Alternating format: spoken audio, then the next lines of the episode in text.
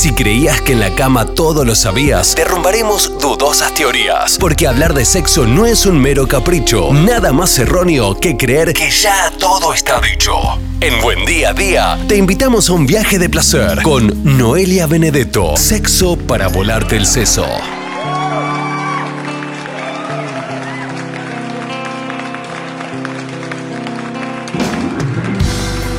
Bienvenidos y bienvenidas. Estamos en este segmento que hacemos llamar desde hace ya algunos meses Sexo para volarte el seso. Bueno, es un poquito la idea, o por lo menos que te haga un run run en la cabeza eh, algunos de los temas que planteamos y genera alguna inquietud, alguna pregunta y demás. Noelia Benedetto siempre con nosotros. Hola Noé, buen martes. Buen martes, Jero. ¿Cómo va? Buen día para todos y todas. Bien, bien, veníamos. Eh, hace un par de programas ah, hablamos de la monogamia. El programa pasado, formas de relacionarse más allá de la monogamia o con la monogamia incluida. Y hoy, cómo abrir una relación. ¿Es posible que no haya una fórmula para esto o sí? Nos lo dirás vos. Yo no soy pro fórmulas ni tips pero sí que hay, hay algunas cosas que pueden llegar a ser funcionales como para tener en cuenta si, si queremos emprendernos en esto, que implicaría un cambio en el contrato de la pareja que venimos sosteniendo. Qué difícil debe ser la instancia para una de las partes de querer abrir la relación, aún sin saber muy bien para esa parte qué sería abrir la relación, pero bueno, me imagino, supongo yo, qué incómodo puede llegar a ser o cómo hacerlo, o cómo le digo, o en qué momento, o en qué tono, o haciendo qué, por ejemplo. Yo creo que, es complejo porque puede tener consecuencias de acuerdo a la lectura que haga la otra persona. Em, sí, te pueden armar las valijas directamente. Claro, por ejemplo. Eh, claro, porque una cosa es que alguien se quede en esto de, bueno, me propuso algo y acordamos o no acordamos, consiento o no consiento. Y otra cosa es que yo ya una lectura de si me lo dijo es porque lo está haciendo, porque lo está pensando, porque ya tiene en vista algo. Y bueno, y no, no todas las personas pueden sobreponerse o no todos los vínculos pueden sobreponerse después de una propuesta que a lo mejor no fluye. Generalmente como habíamos planteado la otra vez, las cuestiones de la apertura de los contratos pueden ser sexuales o afectivas. Yo considero que es un tanto utópico dividir esto como el agua y el aceite. Claro. Eh, me parece es una cuestión siempre afectiva segura. Después lo sexo lo meteremos o no, pero bueno, hay personas que limitan un poco más esto y dicen, bueno, va a ser desde lo sexual, va a ser de lo afectivo, puede ser de las dos cosas, va a ser eh, con cierta frecuencia, va a ser más esporádico, ¿no? Pero bueno, hay que ponerlo como en palabras, a noticiar a las partes. Claro. no creo que haya un protocolo ni un ABC sí me parece que esto es algo que hay que revisar en primera instancia con uno y con una misma. Hay personas que esto lo llevan a sus espacios de, terapia, de, de, pensar qué implicaría eso y si uno está dispuesto a poner el cuerpo y la mente en eso y demás. Y después creo que también ver cuál es la funcionalidad que yo le quiero dar a esta apertura de contrato. Lo que suele suceder es que esto aparece en calidad de manotazo de abogado, como el último salvavidas del Titanic, eh, de decir, bueno, a ver si esto remonta un vínculo en crisis. Y si bien yo no les puedo decir qué hacer y qué no, sí sumaría que no lo hagan para salvar una pareja. Hay que ¿No recomendarías abrir una relación, a priori no recomendarías abrir una relación con el fin de supuestamente salvar la relación? Yo no recomendaría agregar ningún tipo de terceridad, ya sea abrir un vínculo, sumar algo, otra práctica, hacer algo distinto, eh, con el objetivo de salvar algo que esté en me parece que las cuestiones hay que resolverlas entre las partes que tienen la crisis y después elaborar eso, ver, ya sea elaborar para continuar o para no, pero de preferencia, si vamos a, armar o a plantear un contrato abierto, ya sea desde el inicio o ya sea de un tiempo para adelante, tratar de partir de un vínculo que sea más o menos en términos saludables que no esté a punto de, la defunción, porque bueno, esas serían como las razones equivocadas. También le pondríamos una expectativa a esa apertura que quizás no llegue a, satisfacer. Claro, es como eh, querer buscar un tercero o una tercera o un hecho ajeno, eh, exterior, para tratar de salvar algo cuando en realidad el salvataje está entre las dos partes. O, posiblemente esté más vinculado a las dos partes que cualquier hecho externo que se busque. Sí, bueno, también tiene que ver con un mecanismo de defensa, ¿no? De expulsar las cuestiones para afuera. Entonces, si eso fracasó, ya no tiene que ver con nosotros o nosotras, sino que, bueno, mm. eso fue lo que terminó de matarnos. Claro. el tiro final. Tiro final, el último clavo del cajón. Pero mm, sí trataría de que, que sea en, plan de, de, sumar y no de rescatar. Eso me parece que puede tener como mejor pronóstico, si se quiere, ¿no? Tampoco hay una, garantía de pronóstico de ninguna configuración vincular, como ya lo hemos planteado varias veces. Después me parece como fundamental eh, el tema de la comunicación, pero no cualquier comunicación, porque quedarme callada es una comunicación en sí misma. Decir las cosas a media o decir solo las partes que van a caer bien también es una comunicación. O no tener tanto y largarte las cosas como se me vienen a la cabeza sin filtro también es una comunicación. Pero eh, creo que tiene que ver con generar eh, acuerdos y consensos desde una comunicación asertiva, de poder plantear qué es lo que quiero, por qué lo quiero, qué sí, qué no y qué puede, podría ser. Claro.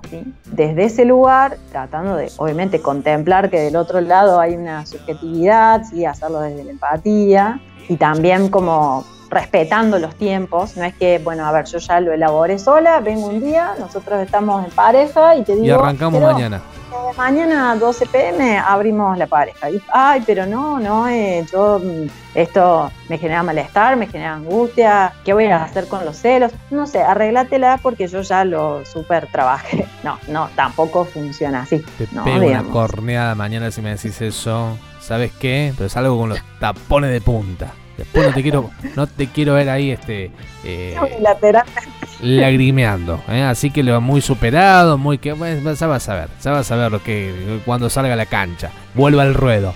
No, lo que hablamos un poquito fuera del aire, esta cosa de que, eh, y según experiencias que has notado vos, de abrir una relación o intentar una poli, alguna cosa externa, con una serie de requerimientos que y, de requisitos que es peor que la FIP. ¿Me entendés? claro, entonces, sí, eh, qué sé yo. A ver, ¿a qué me refiero con esto? Si la abrimos así, así, asá, acá no, acá sí, mm, contame con quién, contame con quién, no quién. Me parece medio bastante complejo eso. Es complejo. Y se da.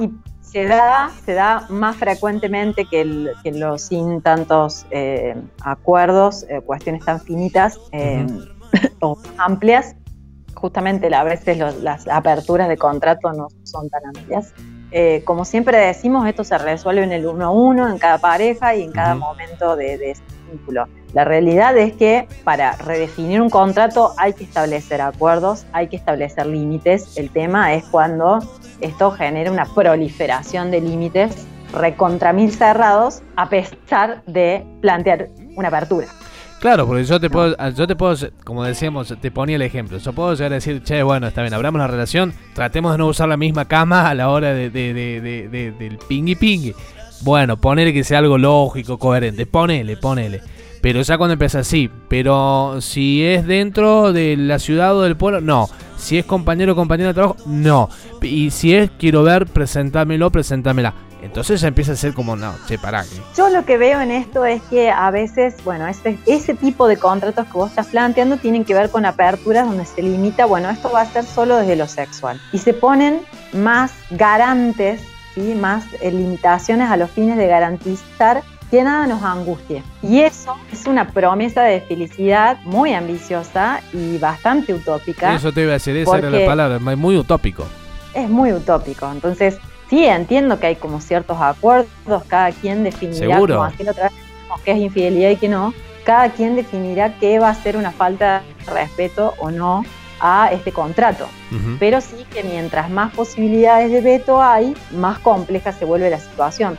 Sobre todo porque en realidad eh, cada vez que yo prohíbo algo, lo estoy haciendo desde un concepto de exclusividad, de dignidad, de propiedad privada. Y si yo te prohíbo algo a vos, que en realidad vos lo vas a entender en carácter de prohibido porque lo estás deseando, entonces se vuelve obligatorio esa prohibición, yo te estoy dañando a vos. Y si te estoy dañando a vos, nos estoy dañando a nosotros que somos el vínculo. Claro.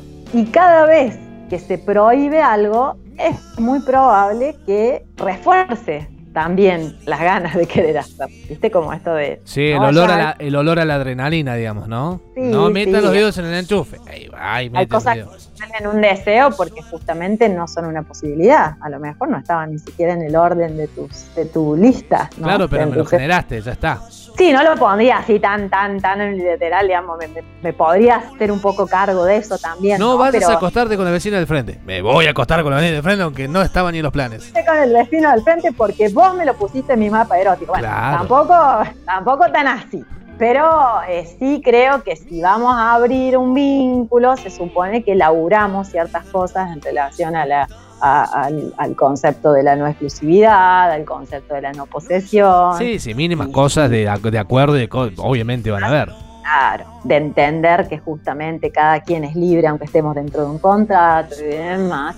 Y si empezamos a ponerle más vetos, como yo siempre digo, digamos, es una monogamia disfrazada. Claro, claro. Si un, cierto leve corrimiento, pero no deja de ser un contrato no, Ni hablar, si de repente de, algunos acuerdos, algunos consensos, termina siendo un código civil de, extenso y nada, nada, no, no tiene de abierto prácticamente nada. No, no, vuelve a cerrarlo, pero de otra forma. Metamorfosea esa, esa mononorma. Claro. ¿No? Es, un Digimon, en Digievolución. Uy, qué eh, recuerdo. recuerdo. Eso da cuenta. Por eso es importante que las cosas sean consensuadas, pero desde un lugar saludable, es decir, que entre las partes acordemos de qué se va a tratar esto, ¿sí? Y no que vos vengas con una idea totalmente armada, me la impongas y yo tenga que decirte que sí o que no, y si no, agua y ajo, aguampearse y a joderse. Aguampearse y a eh, joderse. Esto tiene que ver con, por eso a mí la palabra, la cuestión está del consentimiento, que ya lo hemos hablado, es medio complejo porque es un concepto unilateral, ¿no? Entonces prefiero esta, trabajar más el tema del consenso, de ir generando, entender que ningún consenso va a ser eh, definitivo, que podemos ir armando y desarmando cosas sobre la marcha, que podemos abrir más o cerrar de acuerdo a cómo la estemos pasando y cómo estemos transitando eso y lo vayamos eh, elaborando. Los desacuerdos van a ser esperables, este tipo de aperturas o de cambios en las configuraciones vinculares no son la garantía de nada, no son la panacea de nada. Y la idea no es hacerlo por obligación. Vos un día venís y me decís, che, no, eh, mira, la única forma en la que hay de que nosotros estemos juntos es que abramos la pared. Claro. Entonces yo digo, no, pero la verdad es que yo te quiero tanto que no, no te quiero perder. Entonces si la única posibilidad de estar con vos es esta, aunque me duela en el alma y me retuerza en el fondo, y bueno, obligadamente te digo que sí. Por eso el tema de, problema del consentimiento. Muchas veces decimos que sí a cosas que no necesariamente deseamos. porque está en juego la posibilidad de pérdida de personas que son significativas para nosotros y nosotros. Entonces, la realidad sería que, nadie haga ningún tipo de contrato, ningún aspecto del contrato en condiciones de, lo, del obligatorio, ¿no? Porque vuelvo a lo mismo, termina siendo esta cuestión de la mononorma obligatoria. Claro, tener una certeza, una, una seguridad de que realmente se quiere o por lo menos se quiere intentar probar, ¿no? Tener un poco de registro del otro. Yo te puedo venir totalmente embalada y yo te veo un tanto habitativo. Bueno, aunque vos no me digas que no explícitamente o no me digas que sí explícitamente, yo puedo registrar de que hay algo que, que no necesariamente estás tan convencido. Entonces, bueno, apostar a trabajarlo de otra manera, plantearlo, olvidarme quizás pensar que si quiero un vínculo abierto en este espacio con esta persona no lo voy a poder tener, entonces quizás también retirarme de, la situación. Y bueno, y, también plantear que, como bien decimos, no hay nada que nos garantice, digamos, una abstracción o una descontaminación total de lo que serían los malestares o, o los celos, y eso también hay que poder hacer una gestión, un acompañamiento también de eso, ¿no? Digamos, no tan solamente estar para cuestiones sexuales o, eh, eróticas, sino también en, los padeceres, ¿no? Digamos, acompañarse en los padeceres, no es de, ah, bueno, vos tenés celos, aguántatelas, trabajarlo, es, es una posibilidad y a medida que vayamos trabajando justamente esto de qué implica la exclusividad, qué implica sentirme dueño, dueña de alguien, quizás haya cosas que vayamos pasando de los celos a la compersión, que tiene que ver con justamente cierto afecto, sentimiento que surge de ponerme feliz ante las cosas que le pasan a la persona que yo quiero, más allá de que no sean conmigo. sería como un, horizonte, por así decirlo. ¿no? es algo para, para ir trabajando. Para laburarlo, para cranearlo un poco. Tal cual. Entonces, bueno, la idea en estos casos es justamente eh, democratizar, por así, los afectos, pero, pero teniendo en cuenta, como siempre decimos, que em, ningún tipo de configuración vincular nos puede prometer esto de anularnos o salvar la angustia, tal cual, no hay para eso. Sí tratar a lo mejor de que si nos va a vincular algo del orden del amor, que no tenga los tintes del amor Disney o del amor romántico, que es el caldo de cultivo de muchos padeceres, ¿no? Digamos, a lo mejor pensar en un amor más compañero. No tanto Rose y Jack como en la película Titanic. Tal cual, tal cual. Esa escena me quedó, te digo, acá la tengo, acá no, me la puedo sacar de la cabeza. bueno, Noé, Noé, interesante siempre. Eh, la gente está al taco, siempre al taco, con un montón de cosas y contenidos en tus redes sociales que las recordás ya, en este momento.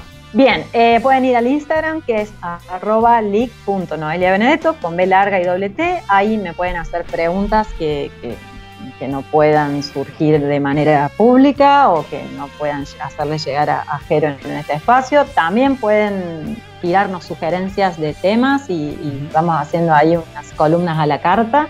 De ahí pueden ir limpiando al podcast donde están los capítulos eh, que quedan grabados. Todos estos segmentos se suben en, en, Spotify. Sí, de Sexo para Volarte el Seso que eh, también en destacadas hay una forma de acceder en el caso de que no tengas Spotify, digamos, hay otros servidores de podcast que son gratuitos y también los subimos.